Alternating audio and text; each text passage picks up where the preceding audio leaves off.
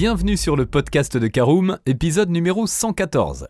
L'achat d'une nouvelle voiture est un moment important pour tous et nécessite de définir vos besoins et votre budget auto pour que vous puissiez bien la choisir en fonction de son prix. Vous êtes à la recherche d'une voiture de moins de 10 000 euros? Alors vous vous demandez sûrement quel type de carrosserie et de motorisation s'avère disponible et entre dans vos moyens. Sachez que vous êtes au bon endroit, car dans ce podcast, nous nous intéressons aux modèles les moins chers actuellement en vente en France.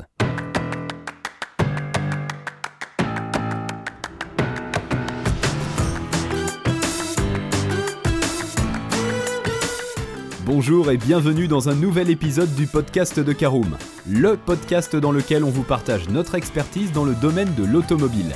Mandataire, voitures neuves et d'occasion, importation, démarches administratives, essais, bons plans et nouveautés, on décortique tous les sujets ensemble pour répondre au mieux à toutes vos questions sur l'automobile. Caroom, c'est un comparateur de voitures neuves, d'occasion et de leasing, mais aussi un guide d'achat qui vous accompagne et vous conseille dans toutes vos démarches automobiles. Bonjour à tous et ravi de vous retrouver cette semaine pour un nouvel épisode de votre podcast automobile préféré Caroom. Cette semaine, nous parlerons des véhicules à moins de 10 000 euros en vente en France en 2023. Un sommaire en trois parties. Tout d'abord, nous parlerons du budget très restreint pour cette année. Nous ferons un focus en deuxième partie sur une citadine qui était encore il y a très peu de temps disponible pour moins de 10 000 euros. Et nous terminerons ce podcast par l'essentiel des éléments à retenir. Alors parlons du budget très restreint en 2023.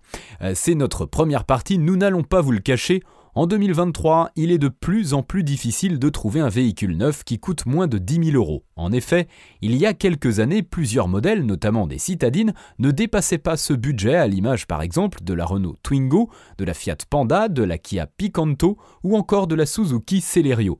Alors comment expliquer un tel changement?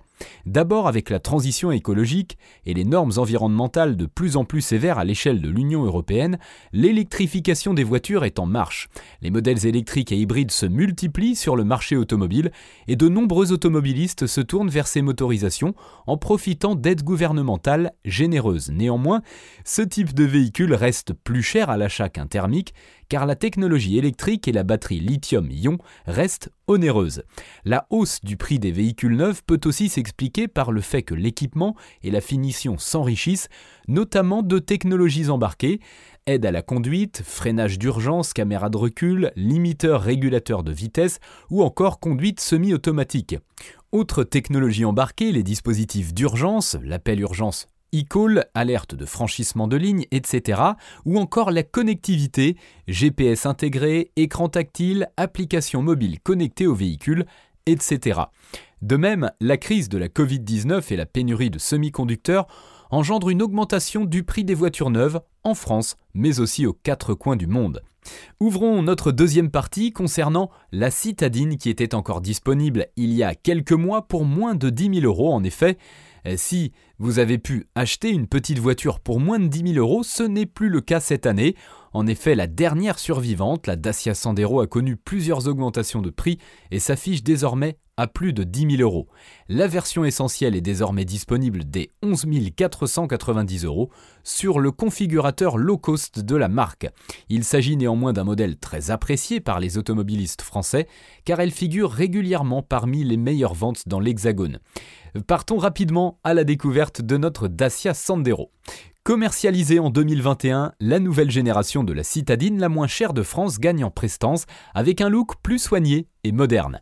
La version qui nous intéresse plus particulièrement se nomme Essentiel, dispose du moteur essence atmosphérique de 65 chevaux et est alors disponible à partir de 11 490 euros. La Dacia Sandero de 5 portes et 5 places se dote alors de la nouvelle identité visuelle de la marque, d'un ordinateur de bord, du système Dacia Media Control et de quelques aides à la conduite. En effet, si vous choisissez cette finition, vous retrouverez un régulateur et limiteur de vitesse, un bouton d'appel d'urgence et un système de freinage d'urgence autonome. À bord, vous serez accueilli par une présentation sobre et ergonomique mais de qualité et vous disposerez de l'équipement essentiel pour prendre le volant en confort et en toute sécurité. Vos passagers seront aussi à l'aise dans la Sandero grâce à son empattement de 2,604 m, ses nombreux rangements et son volume de coffre de 328 litres. La voiture low cost de la firme roumaine affiche des dimensions pratiques pour ranger sacs et bagages et fait alors mieux que certaines de ses concurrentes, à savoir la Peugeot 208 ou la Citroën C3. En bref, un excellent rapport qualité-prix-prestation sur le marché du neuf à ne pas manquer si vous avez un petit budget. C'est l'heure de l'essentiel à retenir de ce podcast, vous l'avez remarqué, acheter une voiture neuve à moins de 10 000 euros en 2023, c'est impossible car il n'existe plus aucun modèle neuf qui ne dépasse pas ce tarif. Si vous recherchez plutôt un véhicule familial qu'une citadine, il faudra alors vous tourner vers le marché de l'occasion où les offres sont plus nombreuses et variées avec des voitures mieux équipées. Vous pouvez aussi décider d'augmenter votre budget auto pour avoir plus de choix. En effet, sachez que plusieurs véhicules à moins de 15 000 euros sont actuellement disponibles en neuf. Enfin, pour réaliser des économies, vous pouvez confier l'achat de votre nouvelle voiture à un mandataire auto qui, par son mode de fonctionnement et son pouvoir de négociation, vous obtiendra des remises intéressantes. Et pour trouver un professionnel fiable et de confiance, rendez-vous sur notre comparateur auto Caroom.